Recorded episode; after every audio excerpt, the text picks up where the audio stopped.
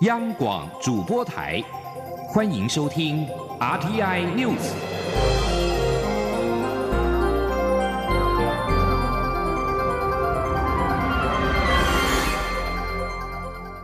众朋友您好，欢迎收听这节央广主播台提供给您的 RTI News，我是张顺祥。台北、上海双城论坛二十号登场，上海市的常委，也就是常务副市长周波，今天率团抵达台湾。他在松山机场发表简短的谈话时表示，双城论坛是两岸交流合作最重要的机制化平台，也是两岸城市交流合作的典范。期待此行认识新的朋友，学习新的知识，共享发展的成果。而由于陆委会的主委陈明通日前表示，两岸没有私交，只有公谊，外界关注陆委会是否会对论坛有所限制。对此，陆委会主委陈明通今天上午表示，双城论坛有其目的跟议程，不要什么事都跟政治牵扯在一起，应该少一点政治，多办点正事。记者刘品希的报道。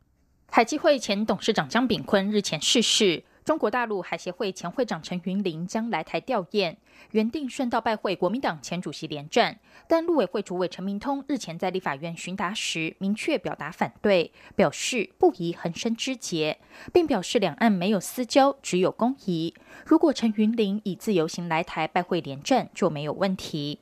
由于双城论坛二十号登场，上海市政府访问团十九号上午率团抵台。媒体询问陆委会是否也会对双城论坛有所限制，对此，陈明通十九号在立法院内政委员会受访时表示：“这是两码子事，不要把什么事情都跟政治牵扯在一起，应该少一点政治，多办一点正事，该怎么办就怎么办。”他说。没有，这一码归一码。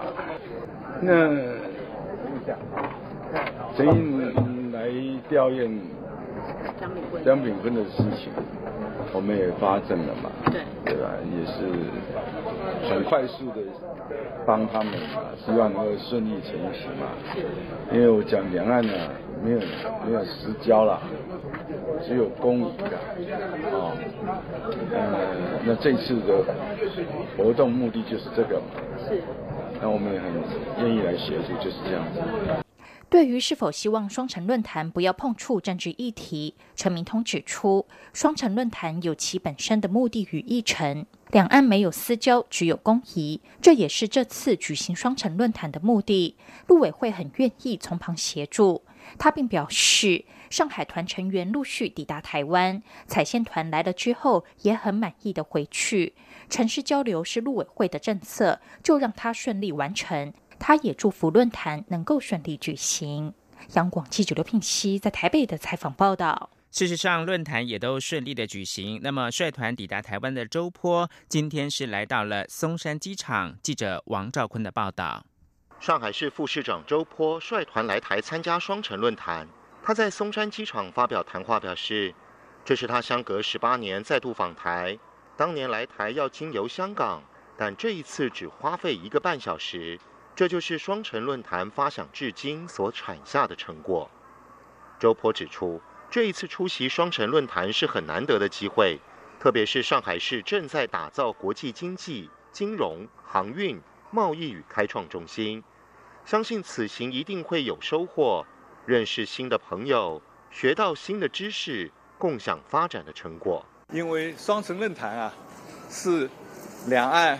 交流合作的啊一个最重要的啊一个机制化的平台，也是两岸城市交流合作的一个典范。周波在谈话中还回忆上一次来台的印象。他说：“当时对于台湾民众的热情、美丽的风景、士林夜市的美食与管理，都留下深刻的印象。”周波发表谈话结束，没有接受提问就离开松山机场。机场外有台北市崇明同乡会等团体拉红布条表达欢迎，而另一端则有台湾国行动协会高喊“台湾中国一边一国”口号表达抗议。中央广播电台记者王兆坤松山机场采访报道。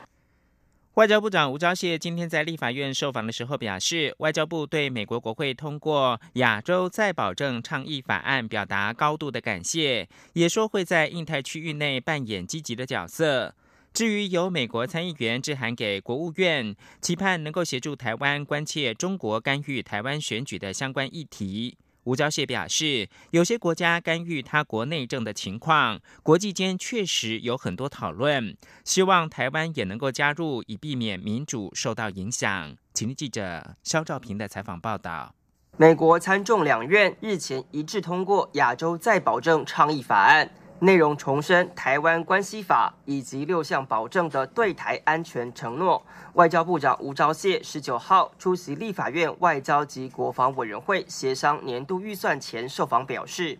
对于美国国会的支持，外交部表达高度感谢。吴钊燮表示，台湾是亚太地区的民主灯塔，美国国会对民主台湾的支持更有照亮区域的作用。外交部会持续与美方展开协商，让台美关系更加紧密。他说：“啊，无论是对于台湾关系法的再重申，或者是对于六大保证的再重申，啊，我想这这一些有关于台湾的这些支持的声音，啊，我们都非常的感谢。那，尤其是台湾已经是一个民主国家的这一个事实，啊，作为亚洲的灯塔。”那我想，美国对台湾的这个支持，对地区是有一个照亮的作用。那除了我们向美国的国会部门表达感谢之外，我们也会持续的跟美国的行政部门来进行必要的这些协商，让台湾跟美国之间的这个关系能够更好。不止如此，更有美国联邦参议员致函给国务院，关切中国干预台湾选举，并呼吁美国政府协助台湾进行调查。吴钊燮表示。各国确实有很多相关议题的讨论，外交部希望台湾也能参与，以避免民主程序受到干扰。他说：“呃，这个部分我们也是在跟美国的行政部门，或者是跟美国的国会之间，哈，啊，有一些积极的交流。那我想有关于有一些国家在干预其他国家的这个内政方面，哈，啊，是有很多的这些讨论。我们也希望能够加入其他国家的这个讨论，以避免啊民主国家的这个民主程序受到其他国家的干扰。”吴钊燮表示。外交部持续跟美方保持联系，如果有任何有助于台美交流的高层官员互访，外交部会积极推动，且台湾也一定会在整个印太区域内扮演正面积极的贡献角色。中央广播电台记者肖照平采访报道。关注防堵非洲猪瘟疫情的后续，蔡英文总统今天下午将到桃园的国际机场视察边境检疫防堵非洲猪瘟以及相关疾病入侵作为。总统将会听取简报视察，也就是了解入境旅客检疫的状况，视察模拟旅客检疫查气食物、假如器或禁止输入的检疫物后续处理作业等等，并且会发表谈话。中国大陆非洲猪瘟疫情持续的蔓延，由于两岸之间往来密切，政府单位紧绷神经。非洲猪瘟还没有入侵台湾，中央灾害应变中心抢先在十八号成立，这也是首次动物的疫情还没有入台，中央应变中心就先成立的首例。继续关注的是民进党主席的补选，参选民进党主席的行政院秘书长卓荣泰今天表示，如果当选，将大幅的调整党内人事，以及举办民进党未来路线大辩论，包括了两岸关系跟国内政经发展。记者王维婷的报道。行政院秘书长卓荣泰十九号接受广播媒体专访，畅谈决定参选民进党主席的心路历程。他表示，在决定参选前没有征询过行政院长赖清德，参选后至今也没有和蔡英文总统通电话或见面，所以保皇派标签对他来说感到沉重。卓荣泰表示，不止另一位参选党主席的游银龙是改革派，民进党不改革活得下去吗？台湾不可能有保皇派，他也不是保皇派。朱荣泰也说，如果当选民进党主席，他将大幅调整党内人事和举办民进党未来路线大辩论，包括两岸政策与国内政经发展议题。至于两岸路线辩论是否包含台湾前途决议文，朱荣泰说，如果党员认为要讨论，就讨论。我觉得第一个就是人事要大调整，有一些比较表现不尽理想的部门，我们要做充充分的这个换新血。第二个，我应该要。就党未来的路线做一个路线的大辩论，不仅是两岸呐，包括国内的政经发展的情况啊。民进党的传统就是一个人不能决定所有的事情，但是所有的事情在大家来讨论之后，都要做一个共同的决定。对于民进党内的派系问题，卓荣泰表示，如果到现在还用派系论事，民进党改革永远不会成功。他觉得派系是个人的情感交流，但是不要以派系结论压过党的主张或凌驾党的利益。朱荣泰表示，参选至今有三首歌可以代表他的心情，分别是“人选未定时”、“痴痴的等”。他决定参选后就是领悟，以及有很多人替他加油，所以现在是一定要成功。中央广播电台记者王威婷采访报道。而党主席补选的另外一位参选人尤银龙，自比是由下而上的改革派，他的参选是要让民进党引以为傲的民主传统重新的展现，希望所有对民进党失望或不满的支持者，能够再爱一次民进党。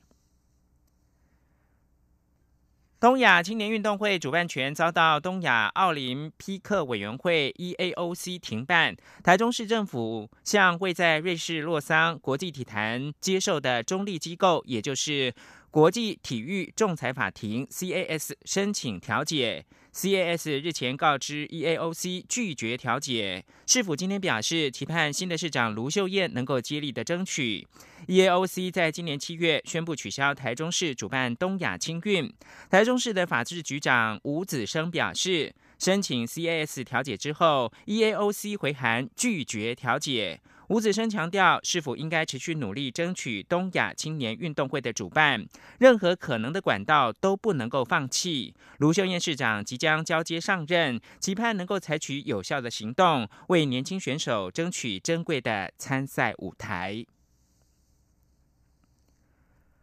中国经济学者。向松作十八号演说对中国的经济政策提出了批评，认为当局应该深刻的反思。由于演讲内容直言无伪，那么演讲的影片被中国网友热议疯传，但是据传已经遭到删除。向松作在中国人民大学演说当中提及，中国在经济下滑、美中贸易战以及民间企业遭受重创方面出现了三个误判。他在演说当中也提及，中国经济面临的像是避免经济成长出现断崖式的减速、防范系统性金融危机等六个主要的内部挑战，以及三个主要的外部挑战。向松做的演说影片在社群网站疯传，新加坡媒体南洋世界也转载，但据传这段演说的影片已经是遭到紧急的删除。美国财政部长梅努钦十八号接受彭博访问的时候表示，华府跟北京计划明年的元月要举行会谈，以针对贸易议题达成协议。他同时表示，中国了解华为财务长孟晚舟被捕与美中贸易谈判是两回事。梅努钦说，美中双方最近几个星期以来已经数度透过电话对话。决心要确保双方能够妥善的利用时间，试图解决这个问题。预料将在一月召开会议。美国总统川普跟中国国家主席习近平这个月的一号同意贸易战停火。华府将原定对中国输美产品加征关税的计划延后到明年的三月二号。此外，华为公司十八号表示。未来五年将投资二十亿美元，也就是大概新台币六百二十亿元，强化网络的安全，并且招募更多的员工跟升级实验室的设施，希望能够消除外界对华为网络设备有关的风险疑虑。最后提供给您是比利时传出的政治危机。总理米歇尔因为近日签署了全球移民契约，导致联合政府分裂以及民众上街抗议。他十八号晚间在国会宣布将辞职，但是国王还没有决定接受辞呈。联合国一百六十四国领导人跟代表十二月十号通过了一项全球移民契约。米歇尔也因为执意签署引发内讧。反移民的超过五千名比利时民众在十六号上街抗议，十八号更有政党想要对米歇尔提出不信任动议。米歇尔晚间在国会宣布将辞职，随后会前往觐见国王菲利普。对此，比利时王室稍晚发布声明，国王菲利普目前还没有决定接受辞呈。新闻由张顺祥编辑播报。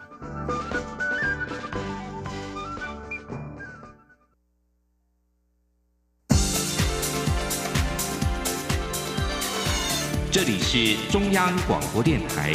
台湾之音，欢迎继续收听新闻。各位好，我是主播王玉伟，欢迎继续收听新闻。关心财经消息，中华经济研究院今天公布最新经济成长率预测，今年预估为百分之二点六二，明年仍维持原本预测的百分之二点一八。中经院代理院长王健全分析，明年美中贸易战、中国经济成长下修、全球升息缩表以及油价下跌，都可能成为经济成长的不确定性因素。前天记者杨文军的采访报道。中经院十九号公布最新经济成长率预测，今年预估为百分之二点六二，明年仍维持原本预测的百分之二点一八。各季预测依序为百分之一点九、百分之一点八四、百分之二点四及百分之二点五二，呈逐季上升的走势。中经院代理院长王健全分析，明年有诸多不确定因素，包括美中贸易战、美国总统川普会不会将关税提高到百分之二十五，甚至。将接下来两千多亿的产业也纳入课征的范围，对台湾的供应链，甚至苹果的供应链都会有影响。第二个就是中国大陆经济成长率下修，他指出，中国大陆现在经济情况看起来不是很好，从制造业影响到服务业跟房市、股市。很多经济研究机构对中国大陆的经济成长率都从百分之六点五下修到百分之六。第三是全球升息缩表将对新兴国家经济汇率造成冲击。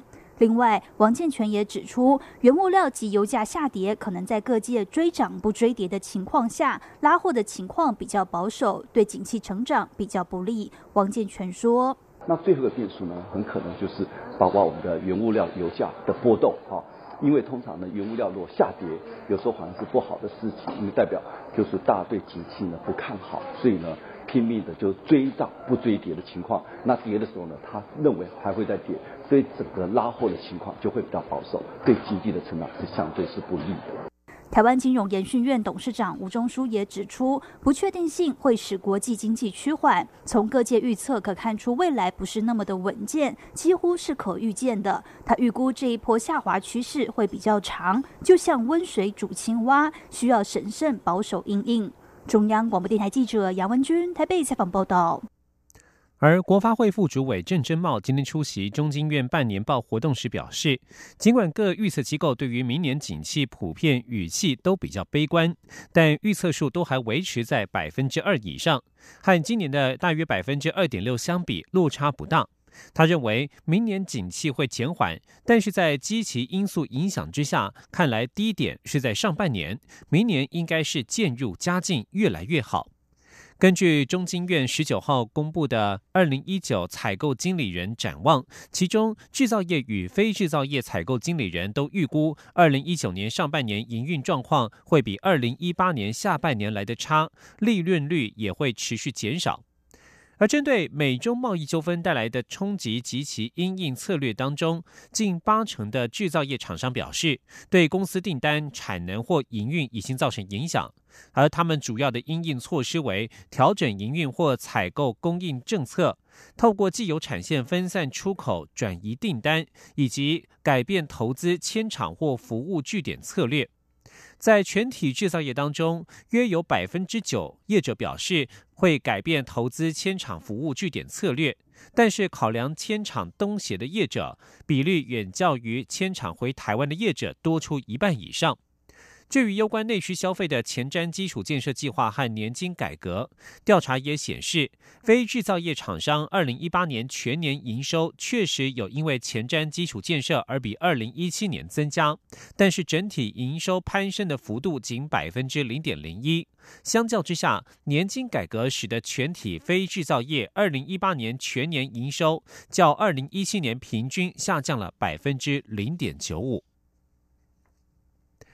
台积电创办人张忠谋表示，人工智慧 AI 改变人类生活的威力将会比网际网络更大。未来任何应用都需要机体电路 IC，IC 产业长期看好。他并且认为，美国与中国两大强权最终将会用智慧解决贸易争端。张忠谋接受《经济日报》专访指出，网际网络问问世二十五年，就为人们生活带来很大的改变，而 AI 的威力会更大，改变人类的时间也会比网际网络更快。张忠谋预期，未来二十五年内，很多职业将被 AI 取代，导致失业率增加及贫富差距扩大。他认为，这需要政府与教育单位一起解决。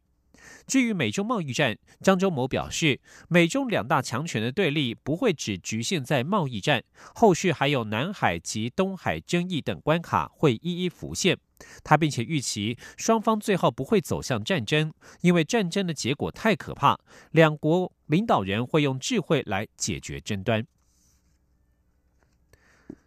继续关注的是环保议题，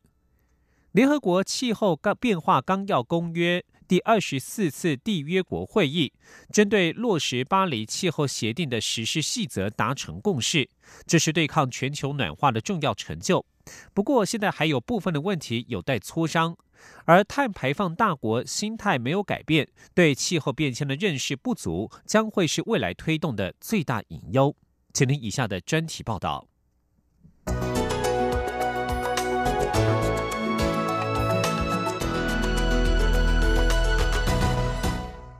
一百九十七个国家的代表，十二月二号起在波兰卡多维斯召开了长达两个星期的气候会议。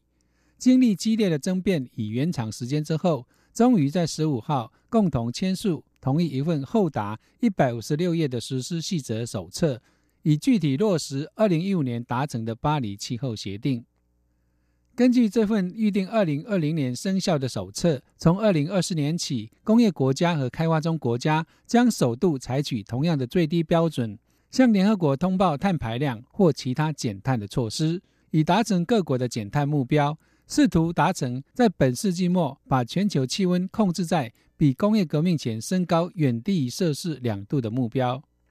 不过，对于有关透明的碳排放交易制度，仍有需要检讨之处。而对抗气候变迁的费用，包括富国如何挹注穷国减碳，以及对已经遭遇气候变迁影响的国家该提供多少帮助等，各国代表仍有很大的分歧。各国将在明年九月在纽约举行的联合国峰会上继续讨论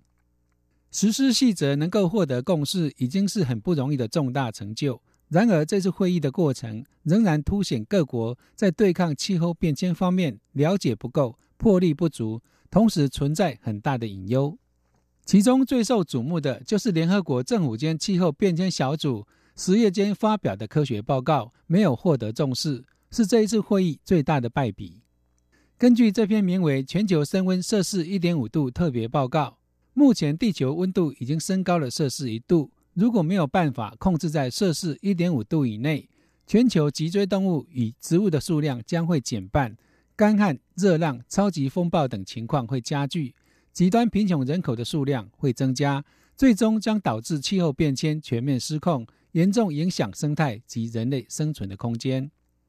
因此，这篇报告提出更严格的减碳目标，要在二零三零年以前将碳排放量减少百分之四十五，并在本世纪中的二零五零年让净碳排量归零。也就是说。要避免地球升温超过工业革命之前的一点五度，只剩下大约十二年，情势相当急迫。联合国秘书长古特瑞斯指，这篇报告是震耳欲聋的警钟。而受到海平面升高的影响，面临国土日渐消失的四十四个小岛国集团，也都对这份报告表达支持。然而，在美国、俄罗斯、沙地阿拉伯以及科威特等主要石油生产国表达不欢迎之下，这份报告无法被列入实施细则之中。而美国的立场和三十年前没有两样，一直反对接受科学论证，令人感叹。三十年前，美国太空总署的科学家在国会作证的时候，已经表示，人类活动引起全球暖化的时代已经开始。一九九二年，各国同意成立联合国气候变迁架构公约，以监督有关全球暖化的会议，并在每年年底举行。根据这项科学研究，燃烧煤炭、石油和天然气会排放大量地球温室气体，让地球温度升高。这种论点目前已经成为普世基础的科学。但是美国政府为了维护石油和镁的利益，始终不接受这种基础科学，依然抗拒减排。联合国秘书长特别顾问萨克斯指出，这是把石油跟煤炭公司和国家的利益凌驾在所有人类利益之上，宁愿让地球蒙受风险。欧洲的气候行动追踪组织指出，各国在巴黎气候协定做下的承诺，只是朝向在二一零零年以前会升高摄氏三度。显示目前好不容易达成的进度跟成就，距离对抗地球暖化还有一段距离。而美国为首的碳排放大国态度如此，这才是全球应该感到忧虑的地方。值得一提的是，这次会议中，台湾对抗地球暖化的贡献也被国际看见。台湾的六十人代表团与友邦及包括欧盟在内的友好国家，一共进行了三十八场双边会议。德国《南德日报》特别指出。跟世界上其他国家相比，台湾的碳排环保政策可说是模范生。但是在中国打压之下，台湾却被排除在谈判桌以外，不被允许对保护地球做出贡献。而在会议中，台湾有九个友邦替台湾直言，有十五个友邦致函会议支持台湾实质参与，显示台湾在环保方面的作为受到了国际社会的肯定。以上专题是由编译黄启林撰稿播报，谢谢收听。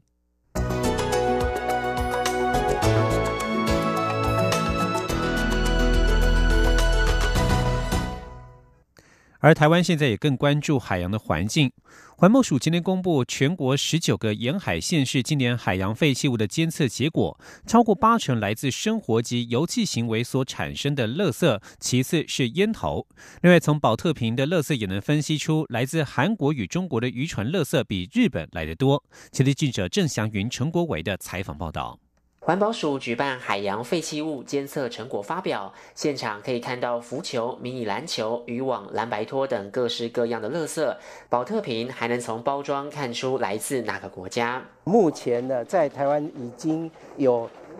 将近四十万的人次参与这样的净滩，那总共举办的场次也超过两万场次。那我们清出来垃圾也七千多吨。环保署分析，这些海洋废弃物以人们生活及游玩后所产生的垃圾最多，占八成以上。其次是烟头、渔业与休闲钓鱼。其中，在东部海岸看到的烟头垃圾比例比其他地方多，北部与离岛县市则有较多的渔业垃圾。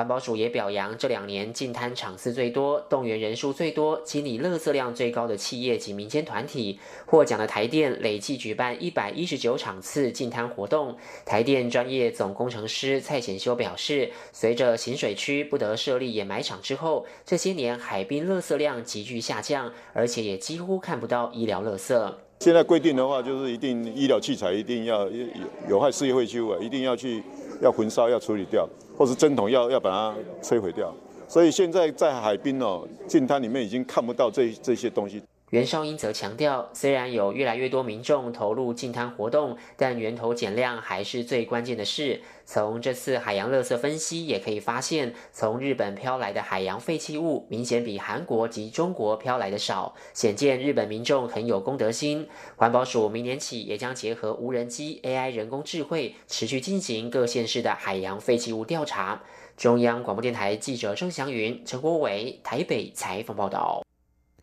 继续关注运输的新科技，企业家马斯克抱怨洛杉矶交通拥塞，誓言要开始打洞作为补救。如今，他所成立的地下运输创投钻洞公司，即将在十八号向世人公开第一条超回路列车隧道。马斯克宣称，这条两英里的隧道是他开发高速地下网络的第一步。根据他的理念，未来行人和车辆都能够透过网络，在这个全美第二大城市拥挤的街道下快速前进。马斯克月初在推特发文说，这项盛大的揭幕仪式将包括了自动运输车以及从地面通往隧道的车辆升降机。而根据指出，超回路列车是一种航行在磁轨上的交通舱，有一点像火车，不过它是运行在一个只有少量或没有空气的管道内。理论上，超回路列车的速度有可能超越音速。马斯克稍早曾经在推特公布一段隧道的相关影片，获得众多网友疯传，认为这简直是科幻电影或动漫的场景。以上新闻由王玉伟编辑播报，这里是中央广播电台台湾之音。